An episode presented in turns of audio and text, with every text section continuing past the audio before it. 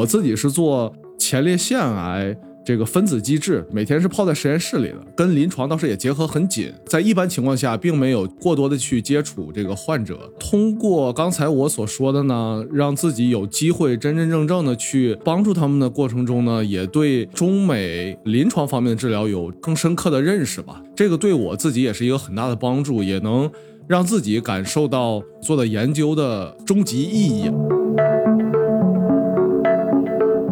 简单的说呢，就是把你身体内的免疫细胞取出来进行改造，让它能更好的识别这个癌细胞。这个方法是最近几年火起来的。它之所以火，就是因为对尤其是血液里面的一些癌症，某些白血病效果特别的好。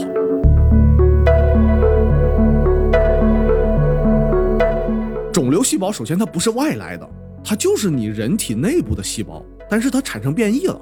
为什么你的防御机制无法识别这些这个搞破坏的分子？就是因为这些癌症细胞，它它有办法，它能抑制你的免疫细胞识别它，它是混在你良好健康细胞里面中的这个腐败分子。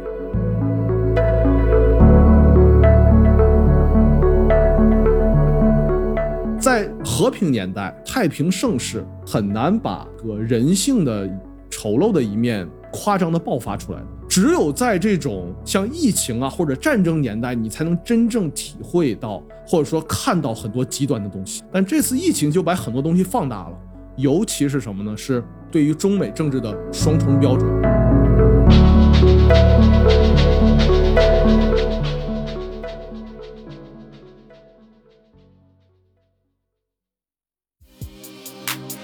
Good ladies and gentlemen, all the empty people.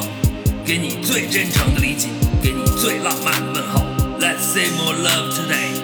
今天，让我们相互陪伴，全网善信，让我们伸出快乐的双手，传递属于你的消息和声音。欢迎收听二零八二。二零八二的听众朋友们，大家好，欢迎收听我们对话生物医学领域青年专家的系列节目。本期节目的嘉宾是曹振博士。大家好，我是曹振。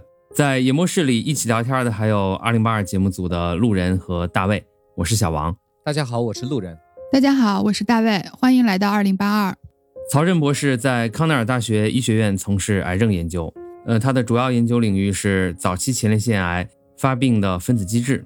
平时跟阿曹聊过不少，随着阿曹眼前的这部分工作即将告一段落，那我们就祝贺英超利物浦俱乐部。获得二零一九到二零二零赛季的英超冠军，以及二零一九年的欧洲冠军杯冠军，很好很好。我一直有一个问题想问阿曹，就是在这两项重量级的冠军里面，如果让你选择，你会选哪个？这我肯定选英超冠军啊！利物浦三十年没有拿到过啊！冠军杯先往后放，是吧？对于你来说，冠军杯这个经常拿。哎，利物浦球迷可以这么说啊，这个。有底气，这是唯一能吹的。这么多年来啊，我作为一个 AC 米兰的支持者，嗯，戳到了你的痛处哈。我衷心的祝愿利物浦呃多拿冠军，拿高级冠军。谢谢谢谢。呃，阿曹在实验室研究的同时，他也接触了很多的癌症病患和他们的家属，而且阿曹的导师就是著名的癌症靶向药格列卫的三位发明者之一查尔斯索耶斯。对。因此呢，对国际医疗服务和癌症靶向药有相当多的了解。就是阿草，你通过为赴美治疗癌症的中国病患啊提供服务、提供帮助，从中你有没有什么发现和新奇的感受呢？呃，确实有很多。从一开始也算机缘巧合吧，我等于是在这个纽约的纪念凯特琳啊斯隆癌症研究中心学习工作嘛。有很多这个亲戚朋友啊，他一听说啊，曹振在这个美国的这个癌症中心工作，就问我很多问题，口口相传，最后就会有一些这个癌症的患者呢问我一些问题，大部分时间是在回答他们一些关于这个美国癌症的治疗啊状况啊，自己也接触了一些，就是说患者从中国飞到这个美国到纽约来我们医院呢进行治疗，感触颇深吧。我自己是做前列腺癌这个分子机制，每天是泡在实验室里的。我们其实做的也跟临床倒是也结合很紧。在一般情况下，并没有过多的去接触这个患者。通过刚才我所说的呢，让自己有机会真真正正的去跟患者在一起，帮助他们的过程中呢，也对整个中美临床方面的治疗有更深刻的认识吧。这个对我自己也是一个很大的帮助，也能让自己感受到做的研究的终极意义，或者说临床价值目的在哪里。我最早接触的一个患者是一个儿童，他的父母联系到我，这个孩子得的是视网膜母细胞瘤，这个癌症是一个什么呢？是一个非常出名的一个抑癌基因突变，叫 RB 突变导致的一个癌症，而且是多发在这个就是说年龄比较小的儿童里面。我们医院呢，其实对就这个类型的癌症呢，治疗是非常出名的。当时这个家长一听说我在这儿工作，我们有句话说叫“久病成医”吧。家长呢，他自己也知道我们医院在这个视网膜母细胞瘤治疗领域呢是数一数二的。那他当时也这个非常激动，跟我聊了很多。通过这个呢，第一次开始接触中国的患者来美国治疗的一个流程。我等于帮他先联系我们医院的这个国际患者部。先把患者的基本资料发给了他们，他们也提供了一些基本的信息。就是你像这个患儿，他在美国，我感觉至少治疗了一年以上，就要考虑很多问题。一是治疗费用，这是一块儿；然后呢，你就还是要考虑你在美国你要生活这至少一年。他父母都想过来陪着这个孩子，孩子年龄非常小，他们父母就非常果断，国内的工作辞了，房子也卖了，全家就跑到纽约来了。这里面有个小插曲，就是什么呢？大家都知道，纽约其实生活，尤其住房啊，是非常昂贵的。不幸中的万幸吧，只能说是美国对这个儿童治疗，它是有很多公益组织的。然后斯隆他合作的就是什么呢？是麦当劳他自己有一个慈善基金，专门针对儿童患者的，他会给你提供一个近乎是免费的一个住宿，就在这个医院隔几条街吧，他有一栋大楼，他会给你提供一个每天只需要花，我记着大概好像是二三十美元，就非常便宜，就等于基本上是白给你让你住。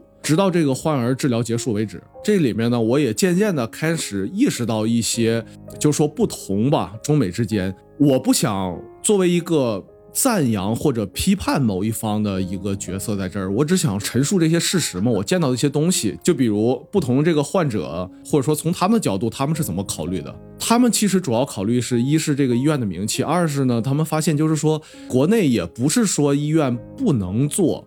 也是在国内找了做这个癌症最好的医院，他们当时就发现给的治疗方案比较激进，直接把这个患儿的这个眼球直接摘除。毕竟父母嘛，还是心疼孩子那么小，所以他们呢当时就想，我还是想再看一看，我还是想来美国这边看一看怎么样。这边医院呢，看完以后先给的治疗方案呢没有那么激进，我记得当时应该是放疗，但是呢是一个非常特殊的放疗，就针对那个眼睛，就是非常局部的。另一个呢就是他这边有一个专门针对儿童的一个固定装置，这个我以前也没有意识到。你不同年龄段的患者是要考虑，可能比如像我这种作为科研工作者啊，这种在实验室的人没有考虑到的问题，比如像患儿，你要做这种放疗的话，尤其这种特别精准局部放疗的，必须得针对一个很小的点，就是针对眼睛那儿。但是你知道，儿童他是很容易多动的。所以他们这边就是有一个固定装置，能让这个患儿能固定好。通过这个事情，就让我看到了哦，就是说治疗方案首先有一个可能不同的考虑吧。我后来想了一下，也咨询了一些国内的一些医学朋友，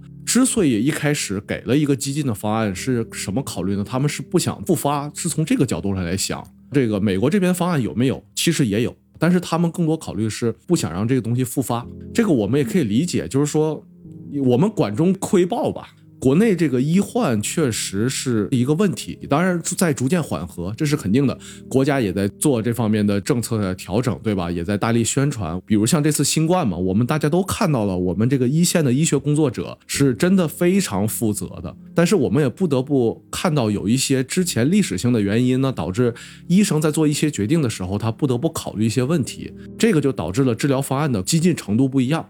具体治疗中间讲的有点多啊，但是我是在想通过这个来侧面反映这个我看到的一些不同。通过这个事儿，我们看啊，好像美国这边可能替这个患者多考虑了一点，他没想复发的事情，他先想能不能保住眼球的事情。那这是不是意味着我们这个癌症患者都要来美国呢？从几个角度吧，一是我自己以前本科也算在医学院，我也认识很多医学医的朋友。中国嘛，发展非常迅速，对吧？就一线城市的顶尖医院。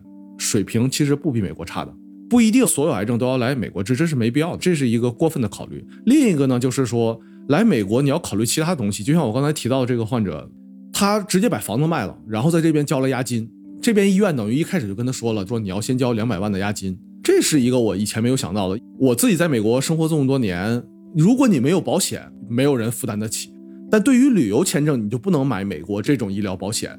然后这是一个患者，还有一个呢是一个中年的一个男性，他得的是一个非常恶性的肿瘤，叫多发性骨髓瘤。之前举的例子都有方案可以治的，但他得这个现阶段，不管你是中国、美国，都没有特别有效果的治疗方案。癌症这个东西可以分很细的，就稍微大一点的名称叫多发性骨髓瘤。继续往下呢，它这个分基因型的话，他得的又是一个更没有针对办法的。不是说我一开始就听到这个斯隆了，他一开始就想到来美国治，他不是的，他等于是在国内见了好多医生，真的是没有办法了。你要么就只能上特别激进的一些临床实验，但是我没法给你进行保证，就是骨髓移植，而且是特别激进的那种。然后呢，我就说要不过来试试吧，也是通过这个国际患者中心嘛，联系了一个骨髓瘤的一个主任，是一个欧洲人，一直作为他的主治医师。一开始呢，也先试了一些。保守的治疗方案发现效果不行，对于他这个指标其实都没有降低，所以呢，他们就试验什么呢？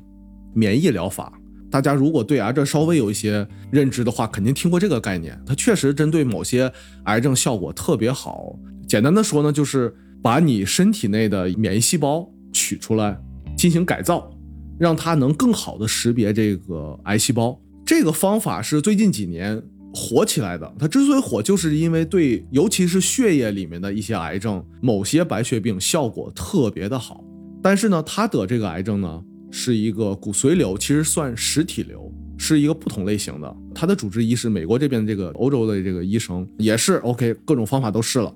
那我们试试这个最新的方法吧，也等于是没得选的选。哎，就非常神奇，当时这个医生都震惊了。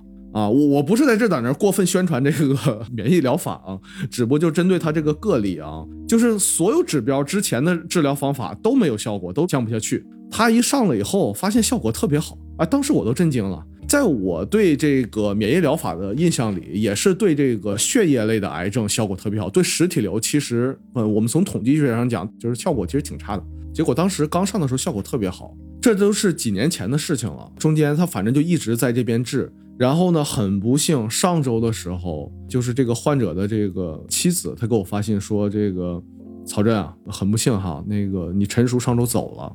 我其实当时呢，一听呢，心里也咯噔一下，都是东北老乡，我跟他们其实接触也特别多，而且他们其实等于在纽约生活了四年。他也跟我说，在这边治疗，你陈叔还是等于在多活了四年嘛。其实我们还是挺感激的。这是一个最后一个例子，就是没有所谓的神药。OK，我们看到了两个，哎，效果非常好的两个患者，这都是几年前了，至少现在都还好，都还很健康。你知道，对于很多这个肿瘤患者啊，如果能延长四年寿命，不管是对患者还是对家属，这是很大的一个很感恩的一件事情了。然后呢，我我想列几点，就是呢，一是什么呢？有一些患者之所以他会选择来这边治哈，美国它的科研确实还是要领先的，确实有很多新药。就比如这个免疫疗法是美国最早开始，除了免疫疗法，很多靶向药或者新的化疗药一直在不停的改进，在美国这边上市了，可以给临床患者、普通患者用了，不代表在中国也能用。这么说吧，一个新药的开发，除了在实验室进行细胞实验、动物实验以外，你还要做很长的五年到十年，在患者中，比如像癌症，你要找。相应的、针对的、匹配的癌症患者来做临床实验，这是一个很长的周期。一个药从研发到上市，咱们最快最快啊，就说十年吧，已经是这这神速了。十年，这个不是只限于中国了，很多国家都有。你美国的药，你做了这个临床实验，代不代表你在中国人里边有同样的效果呢？不一定。所以你要在中国的患者里面重新做临床实验，那就导致了美国很多针对某些癌症效果比较好的新药呢，它在中国就会有一定的延迟。往短了说吧，至少个五年的延迟。举个例子啊，免疫疗法除了刚才我说这种把你人体的免疫细胞进行改造，还有一个呢，就是叫 PD-1 抑制剂。它这个原理大概是什么呢？就是肿瘤细胞啊，它特别贼。我跟你说，肿瘤细胞首先它不是外来的，它就是你人体内部的细胞，但是它产生变异了。为什么你的防御机制无法识别这些这个搞破坏的分子？就是因为这些癌症细胞它它有办法，它能抑制你的免疫细胞识别它，它是混在你良好健康细胞里面中的这个腐败分子，它就是化了妆，我抑制你，我不让你识别我。就有人发现了这个分子机制以后呢，就是发展出来一个药，它就等于是我卸下你的伪装。你不是这些癌症细胞，你可以抑制我这个呃免疫细胞识别你吗？那行，我就把你这个中间这个通路我给你抑制掉，我让免疫细胞重新可以识别你。然后呢，美国前几年就上市了这个药，针对某些这个癌症效果特别好。当时那个药刚出来的时候嘛，就铺天盖地的报道，就有人就过来问我了，也让我做了一些调研，意识到了啊，原来这个药在中国还有一部分延迟。这个里面我又发现了一个更有意思一个事儿，就是很多人其实想来美国治。他有心没条件，得癌症他是不分贵贱的，对吧？然后那怎么办呢？一开始我不知道的，这个患者提醒我了，他说：“哎，我听说这个印度有这个仿制药，你了解吗？”我说：“哎，我这这这我真不了解。”结果我就做了一些调研，通过朋友嘛。就是认识了一个国内一哥们儿，这个朋友呢，他是博士期间做什么呢？做这个丙肝，就是肝炎。结果当他博士毕业的时候，当然对全世界的这个丙肝患者是一个万幸的消息，但是对于他这个科研人员很不幸，是什么呢？是美国一个吉列德这个公司，哎，上市了一个药，就是专门治疗丙肝的，效果简直。OK，你是一个丙肝患者，你用了这个药，基本就等于治愈了。全世界等于不用再研究了，研究这个病的人，你研究它干嘛？已经攻克了，你研究它干嘛？所以这哥们儿呢，他研究丙肝，博士毕业即失业。那你人总得生存嘛？这个世界上就有一个国家就很神奇，印度，他是不参与这几个国家之间这个专利这个保护，他明目张胆的做仿制药，很多药它卖的贵啊。我们刨去这个公司所谓的利润。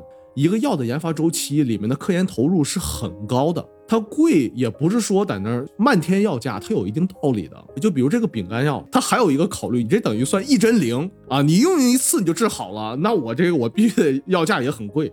它印度呢是什么呢？是你一旦这个药研发出来了，专利是公开的，这个药的分子式是公开的，它是通过专利保护法来保护，就是所有人你都能看到这个分子是什么。但是呢，你要是想随便用。你没经过这个专利这个授权方的授权的话，你就是违法，他能直接给你告到破产。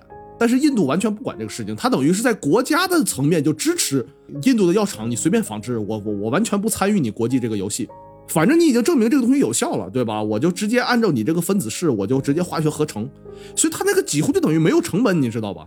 我就是研究丙肝这个博士生哈，发现了这个路，然后患者吃这个印度的仿制药，或者我把这个药运进来，但这个运进来这就违法了，你等于自己私走私药，对吧？但是我带着患者去，这是合法的，你可以去印度旅游，这没毛病，对不对？然后呢，也算机缘巧合，他有一发小在印度生活工作，然后呢，俩人就说起这个事儿了，就一拍即合，又拉了几个朋友，他们就搞了一个网站，带这个中国患者去这个印度。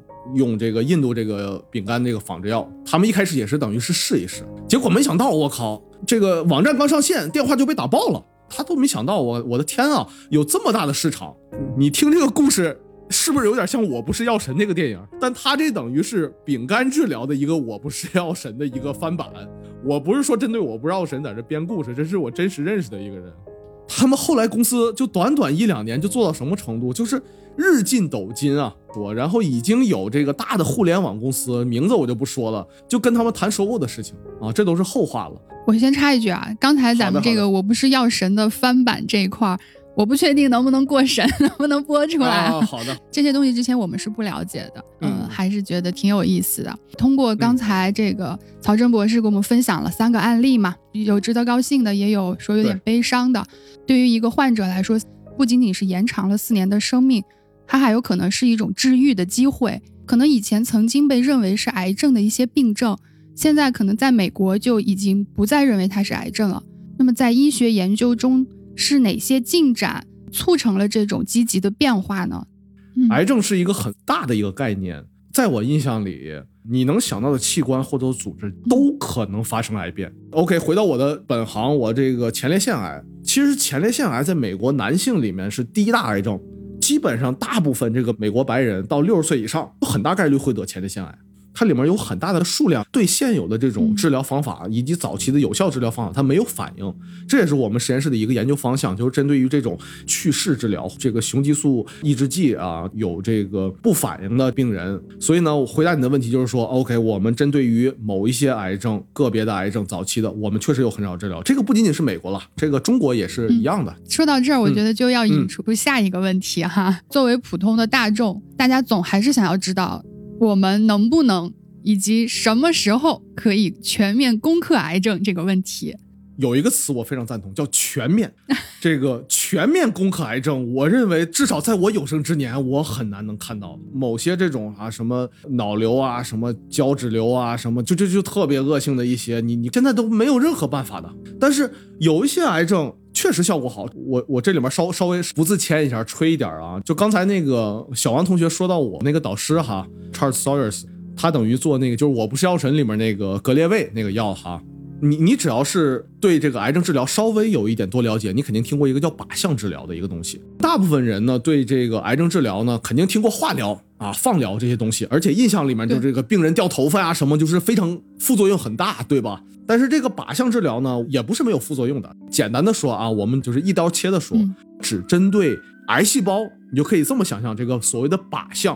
啊，因为这个癌细胞它有跟正常细胞的一个不同靶点，这些癌细胞是一些特别坏的细胞，它虽然是从你正常细胞来的，但是它变坏了，变坏这些坏人他就有他的跟好人不同的地方。OK，回到刚才格列卫那个药，它是治疗什么病的呢？是一个叫做慢性粒细胞白血病。大范畴属于血液癌，这个或者是白血病啊，它属于这个范畴的。但是它是里面一个亚型慢性粒细胞，它里面其实有两个染色体呢，之间发生了一个不规律的一个一嫁接吧。说白就是你这个细胞里面这个基因组出现了问题。它这有一个名词叫费城染色体阳性，它有这么一个特征。你就想象这个坏人呢，他脑袋上标了一个东西，这个变坏的这个细胞都戴了一个帽子，但是呢，以前不知道怎么处理这些细胞。科学家他们呢就发现了可以针对这个帽子或者说这个靶点设计特地性的只识别这个靶点这个药物，这就是靶向治疗的一个概念。为什么说它成功呢？就这么说吧，得了这个慢性粒胞白血病的病人，如果用格列卫，百分之八十以上的病人他活十年以上不成问题。而且这个药呢后来又有改进版，它可能进一步的这个细胞发生突变的，又有二代的药、三代的药，效果也非常好。这个结果就是我我的导师啊和另外两个人他们一起等于参与这个药的发展啊，他们后来就拿了这个就是那个拉斯卡奖嘛，就是就等于是拿了拉斯克，基本上就是在呃诺贝尔奖的这个获奖名单上你就排着吧，什么时候排到你什么时候就是，基本上可以这样说。就我们同年龄的中国青年科学家里面，也有人被寄予厚望，说这小子将来。可能或者说是很有可能会拿到拉斯克奖，名字咱先不提了啊，这个提多了不合适，万一没拿到怎么办？丢人丢大了。就是你的科研工作以及你实际和癌症病人的接触也很多，对，是吧？对。那你觉得科研工作者也好，医生也好，嗯，在非常努力的研究和治疗癌症，对，那相应的病人包括大众对癌症研究。以及对癌症的治疗还可以做哪些贡献呢？特别是你自己接触这么多哈，你这方面有有没有啥感触啊？呃，我其实只有一个忠告，就是相信科学啊，遵医嘱。我去看医生啊，对，我就有点害怕，我觉得这医生会不会没有给我最适合我的治疗方案？他是不是故意要坑我的钱？他是不是没有好好的诊断啊？等等。就是说，出名的医院都是公立医院。我认为坑钱的概率是比较小，其实不要这么担心。你想货比三家，想多看一个，这是不是最好的治疗方案呢？这个东西就跟你不同人看同一个结果，它会产生一个不同的一个反应。有的时候不是水平高低的问题，哪一个最终对你有效，那这个东西得把这个治疗方案用到你身上才知道。但是我们从大的方向讲，还是要尊重医生的，因为医学是一个非常精分的专业。你像我们所有这些做科研的，以及临床医生，大家都是经过了多年的训练，这个至少十年的。已经训了十年，其实都做的是一个，不管是从科研还是医学领域中非常小的一个分支。这么小一个分支，我们都要做了这么多年，你就可以想想象这个科学或者医学是一个多么精分的一个领域。所以呢，你要相信这些专业的人士。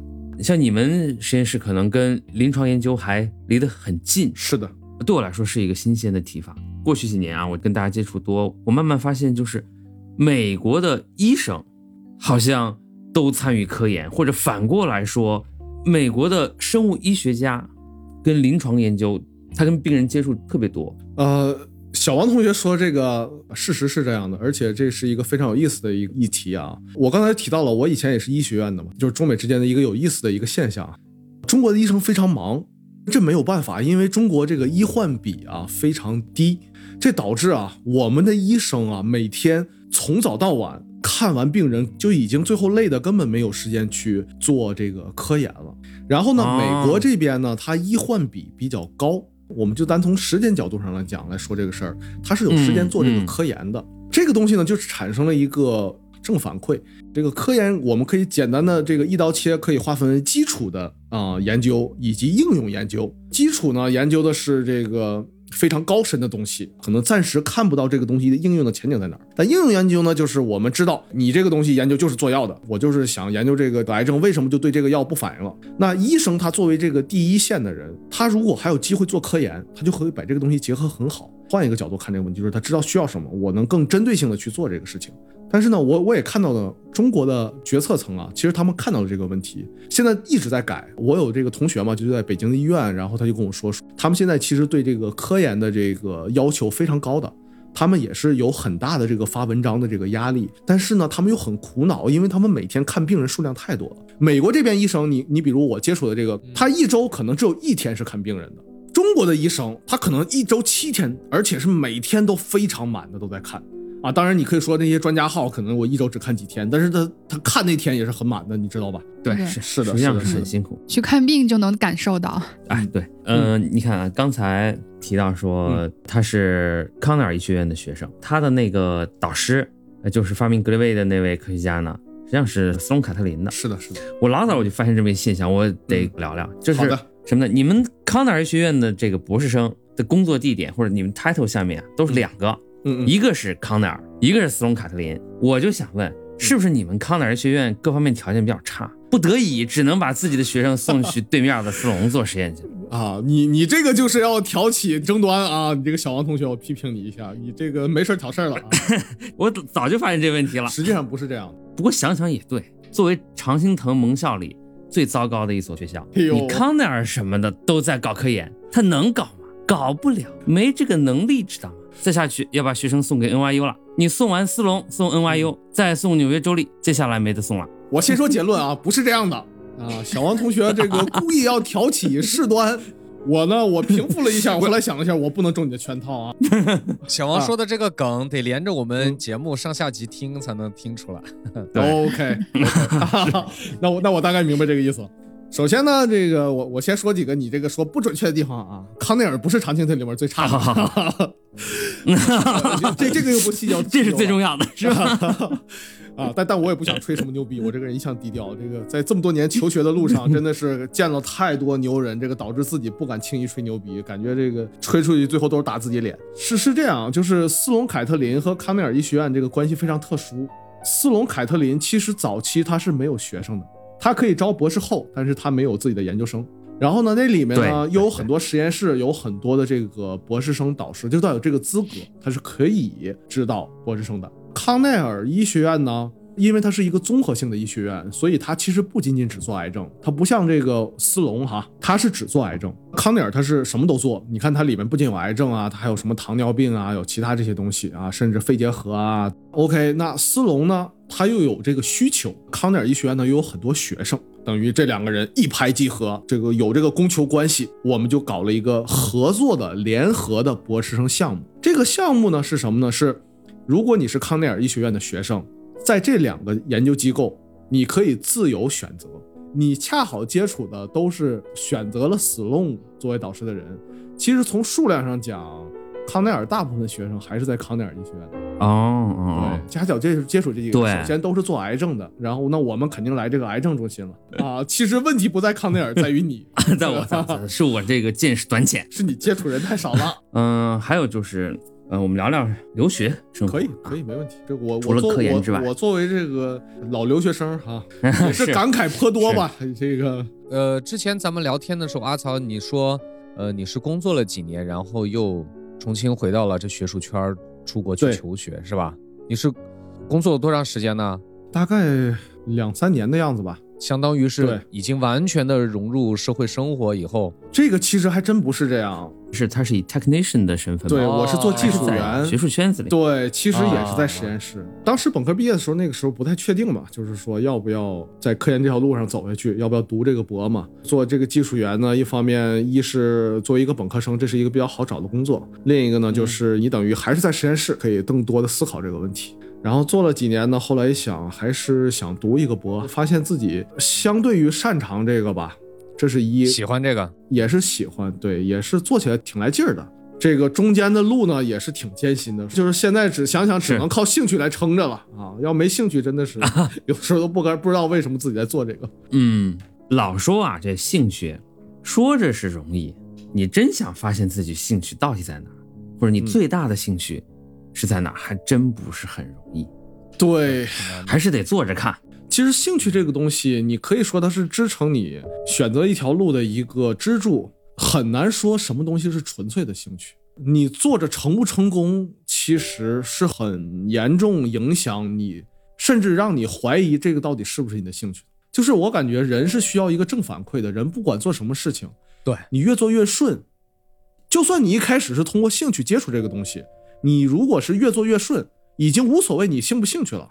这个东西就放大了你对所谓的这个东西的兴趣，你就越来越想做这个。这个时候的你想做，已经不是最开始的那个兴趣的初心了，可能越来越顺手。就算我一开始有很大的兴趣想做这个，但是你越做越不顺，碰到了很多的坎儿。就是我这里面，我不想说那些毒鸡汤，已经在一条路上挣扎了啊，这五六年、十年，你发现最后还是啥也做不成，那个东西你就不要考虑兴不兴趣了，你一直是负反馈，你这个压根儿你就不适合做这个，你干嘛要做它呢？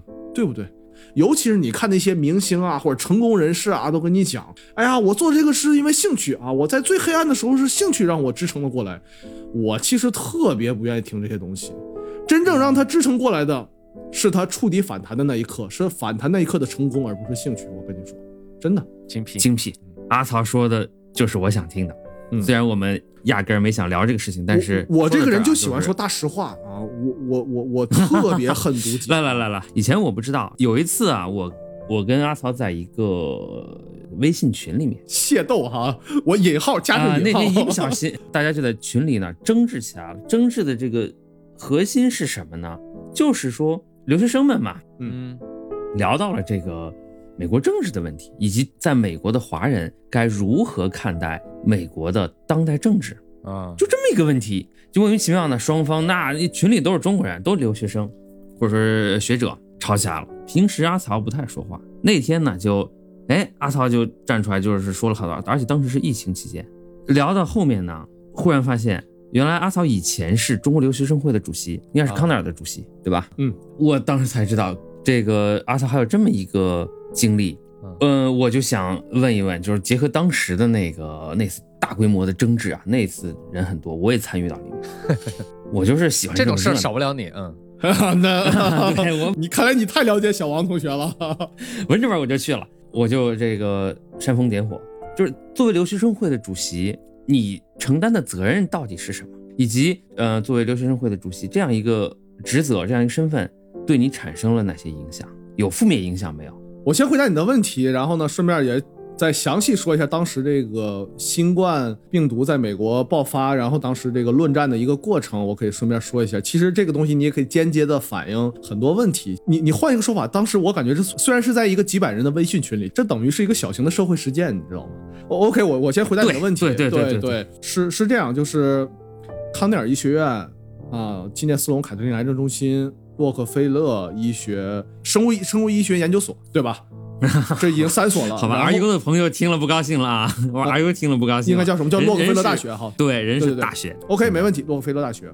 然后呢，还有一个是纽约特种骨科医院，那是个顶尖的骨科医院。对对对对，那个 N NBA 那帮人，他们什么脚崴了啊，不不骨折了，他们都来纽约那个医院来来治疗。这四个呢，就是说，不管从生物医学、基础医学啊，还是从癌症啊，或者这些，都是顶尖的这个机构嘛。这四个学校里面呢，有很多的华人，包括研究生。主要是博士生及博士后及其他身份的交流访问的学者，或者说在这边技术中心工作的也是华人，这个都都算学者，对吧？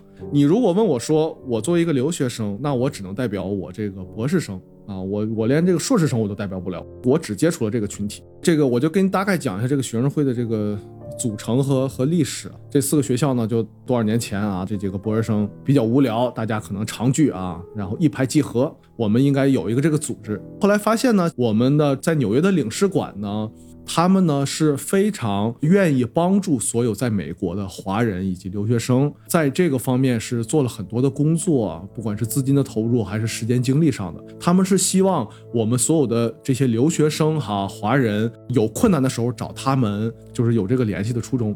其实我们的领事馆，纽约的领事馆是给了我们这个学生会从建立到发展壮大。从一开始到后来，给了很大的帮助。没有我们的领事馆，这个学生会是成立不起来的。只是一几个学生打打闹闹，你知道吧？我们过传统的中秋节呀、春节呀，领事馆都会给我们拨一定的款项，让我们留学生也能感受到祖国母亲的温暖。早些年的时候，这四校的学生会只有博士生，其实是非常小众的。到我那年开始呢，我意识到一个问题，就是什么呢？就是我们不应该自己学生跟学生玩。你看其他院校，比如像哥大这个综合性院校，它其实里面不是只有本科生啊、博士生。只有学生群体，它博士后啊，所有的华人学者都在这个学生会群体里，都可以参与的。我当时就发现，哎，为什么我们这里面只有博士生？其实我们应该扩大一下。我们四校真的好多华人的，能让更多的人体会到领事馆代表祖国给我们的温暖。然后这一方面，另一方面呢，我们应该是让更有能力的人上来，而不是说啊，我们这个人必须得满足是下一届的人再来当。那个时候呢，我就打破这个传统，就是说让那个更有这个活动能力的人来当。结果过去了几年之后，我发现，哎呀，这果然壮大了。当时那个初衷立意没毛病。我们最早那个微信啊，学生会群里面其实就几十人，很少。结果最新一届学生一拉，我靠，一下四五百人，当时我都震惊了。我靠，你这是把所有人都给拉进来了吗？二呢，就是什么呢？说不好听点，就鱼龙混杂了，已经不是只有学生了。他们的资金来源呢，也开始越来越多样化了，因为人多了嘛，对吧？影响力也大了，那他可能组织活动也需要更多的钱，更多的资金。什么时候我意识到这个问题的严重呢？就是这次新冠疫情期间。在和平年代、太平盛世，很难把个人性的丑陋的一面夸张的爆发出来。只有在这种像疫情啊或者战争年代，你才能真正体会到，或者说看到很多极端的东西。但这次疫情就把很多东西放大了，尤其是什么呢？是对于中美政治的双重标准。我不想说哪个国家好，哪个国家坏。我认为吧，咱们做人做事要客观看待问题。大家都是受过高等教育的人，我们要理性的看问题，我们要多方面的考虑。每个国家都有自己的优点和缺点，我们不能只针对着一个国家的问题来看，然后针对另一个国家的优点来吹。你这个就是典型的双标。阿曹说的非常对，那个情况差不多就是这样。总结出来一句就是阿曹说这个，这是为什么很多国内的咱们的同胞啊，嗯嗯，特别反感。留学生在海外的一些言论，呃，觉得呢自己有了一些什么，有一些批判意识喽。怎么说呢？我还在海外，我当然可以想说什么说什么。八个字儿：以彼之长，教己之短。嗯嗯，这是没自信的表现。你在任何场合之下，你要是双重标准，那那就没意思了嘛，没意思。这怎么讨论？我是发现后来有点走样了，就是做人不能忘本，吃水不忘挖井人。当时呢，就是我感觉一是。群里面这个关于这个中美啊偏激的言论呢，我就实在是看不下去了。当时这个论战啊越来越激烈，越来越激烈。学生会不仅不作为，还在里面这个做了一些让我感觉很不能理解的事情。刚前一秒钟说我们支持言论自由，下一秒钟就开始踢人。当时我感觉特别逗。阿草，你聊这个，我嗯解答了我我心里一个问题哈，就是嗯中国留学生会这个。这个算社团组织嘛？我嗯之前就是把它跟我们以前在国内在学校的这个学生会没太分清楚，能说一下这这俩区别吗？我理解学生会是嗯相当于是学校注册在学校的一个社团组织。是这样，就是美国的学校像中国的学校一样，它有自己的学生会。留学生学生会其实也也有不同种类的，有一种呢是啊没有在学校注册的，但是呢它是啊、受这个领事馆资助的，它等于是留学生自发组织的一个民间组织。其实也有很多学生会在学校是注册的。早些年的时候，这个学生会呢是没有在学校进行注册的，因为那个时候我记得学校有个政策，就是说你如果在外面有经费的话，你不能这个在我们这儿注册啊，就等于我们这个学生会，学校学生会应该是非盈利的，你不能有这个经费来源。他们可能现在呢已经开始在学校注册了，但这个东西就矛盾了，除非是政策改了，因为我当时是清清记着学学学校是不允许你有外部资源的，那这个东西就有点复杂了。你现在的学生会那这么壮大，感觉你自己不受领，也不能说领事馆管吧，领事馆我跟你说人特别好，咱们的领事啊从来不说我管你们，我资助你，我帮助你。就之前有这个什么学生走丢啊，找不着了，领事馆呢是联系所有全美的所有学生会、华人组织，帮着给你发信息找的。现在这个学生会呢，当时我就感觉很诧异，自己非要跟领事馆划清界限，然后呢，你又跟我说你在学校注册了，然后呢，你又天天有各种外部资金，你是各种违规啊、操作啊在这儿，所以我感觉你这怎么能变成盈利机构了吗？难道？这不是重点。这次论战是让我看到了一个很多人性的东西，以及让我更感悟或者说深刻体会到了在美国的华人的群体的一个分化。你明白吧？就像我刚才说这个小型社会实验实践一样，就我发现啊，原来大家对于中美或者说对于看问题是有这么大的分歧。就这个分歧跟你在美国待多少年没关系。你像当时啊，这个论战最激烈的时候，这边的哥们儿一朋友也是这个康奈尔的博士生。你要是按照他的背景来说，你感觉这个人应该是天天在那吹西方资本主义啊，吹美帝这些东西的。为啥呢？因为他高中是在加拿大读的，等于受西方教育，又来了美国读硕士啊、读博士啊这些。当时他跟我。我们两个那是力挺中国啊，所以我就发现了，就是受西方教育多少年，或者说你在美国生活多少年，跟你这个人是否双标，你这个人怎么看中国，怎么看美国没有必然联系。这个取决于你这个人是不是活在你自己画的大饼里，你是不是活在自己的泡沫里。当时跟我们观点不一致的那波人，大部分啊是一些岁数偏大的一些华人。我就在想，为什么他们会把美国看得那么完美？尤其大家都知道，这次新冠啊病毒这个事情，美国其实做的真的非常糟糕。就是他们一开始跳的特别欢，天天往群里面发这个中国疫情多么多么夸张，措施多么多么反人性啊。但实际上，你大家现在都看到了，你现在想想，牺牲了武汉，牺牲了一些个人。我们中国现在是不是把经济受到疫情冲击最小的？是不是现在全民安家乐业？你跟美国现在这个疫情根本这这天壤之别，对不对？当时那个群里差不多就是五百人，一水都接受过高等教育，那是没有问题，而且都是顶尖学校。平时很多人不说话呀，一下子很多人都在说话，大家也很恐慌，内心很紧张，因为当时纽约疫情很严重啊。能看到什么呢？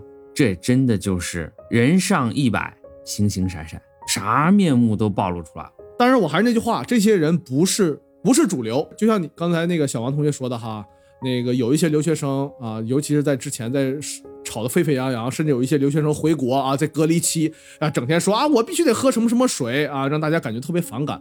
但我想说的是，那些毕竟是少数。这个咱们一定要强调，我们不能给人感觉现象是什么呢？这个大部分留学生都是坏蛋，不是的。之所以有这个论战，就是因为这个还是分不同群体的，而且我也相信理性的人啊是占大多数的。早先啊，我我听到一个，他是这么说，他说啊，我想我的前世一定是一个德国人，要不然 为什么我的头发是黑色的，皮肤是黄色的，血液又是红色的呢？如果不是德国人，那比利时人也是可以的，实在不行，安哥拉也凑合了啦。就是这种姿态，这个人国旗知识倒是很丰富哈，我估计这是网上编的，就是故意嘲讽这这种嘲讽所谓的，有可能，这这其实有可能。这挺冷，就是在反讽，但是这个编的特别的到位。当时吧，跟我们吵得最凶的那波人，就是一一味吹美国那帮人哈，我也可以理解他们。我为什么要强调岁数大呢？因为他们是很早来的美国，在中美差距最大的时候，你想想，你二十年前、三十年前，我们客观讲，那个时候中国的当时的条件跟美国当时的条件确实没法比。当时的中美差距确实是显而易见的。他们有偏见，我可以理解。你不能拿你三十年前的眼光，你看现在的中国，对不对？我只能说，这帮人回了国，也是选择充耳不闻，也是选择掩耳盗铃，眼睛不看的。他不能接受曾经的优越感的丧失，就是说白，就是他不想戳自己的痛处，他给自己营造了一个美国好的泡沫，他不想面对自己这个现实最悲哀的一面。虽然当时吵得很凶，但是呢，私下了我其实是同情他们，我也理解这个东西的成因。阿涛说这个情况确实就是年龄比较大、早先出国的这帮的人，我所在这个地方也是这样。嗯，他们是整天怎么着呢？夹枪带棒，说话永远是这样，永远是冷嘲热讽。他是接受不了这种优越感的失落嗯和。他的许多实际上他自己很后悔的一些决定，他接受不了。从另一个角度来说，哈，对我这样没出国留学过的人来说，对留学生群体有一个又一个新的大面上的认识。嗯哼，这个留学生更多的是大家现在和曾经的一个身份，这个是作为大家一个纽带了。是的，所以你说这个非常准确。对，所以这个群体相相应来说，它会越来越大。大家之间的分分隔吧，呃，形形色色的人也，也有点多，嗯嗯，就像咱们节目今天本身说的一样，就像人体组织一样，它只要是个组织，它总会出点癌细胞什么的，是吧？啊，是总是有有这个跟其他细胞不一样的嘛。但你说总会有变异，对，有变异，但是。咱们把自己规划为健康细胞，那我们看着癌细胞不顺眼。那你站在癌细胞的角度上，他还看健康细胞不顺眼，对不对？嗯，啊，我们可以理解。但我只想说的是，我们需要尊重个人的选择。啊，今天我们跟曹真博士聊了癌症的临床治疗和国际医疗服务的现状，还有发展前景。相信大家都能从中获得关于癌症研究和癌症治疗的一些新的认识。同时呢，这几天新冠疫苗的批准上市是大家非常关心的大事件。嗯哼，我们二零八二节目组已经邀请了嘉宾，尽快跟大家一起谈一谈新冠疫苗的重要话题。感谢听众朋友们收听二零八二的播客节目，欢迎大家给我们留言，也请关注和推荐我们。感谢曹真博士做客我们二零八二，下期节目见。啊，谢谢节目组的邀请。也欢迎各位听友在各大平台收听、关注二零八二 FM 的节目，包括我们的公众号都有我们节目的同步。感谢大家的关注和收听，欢迎多多留言评论。朋友们，我们下期再见了。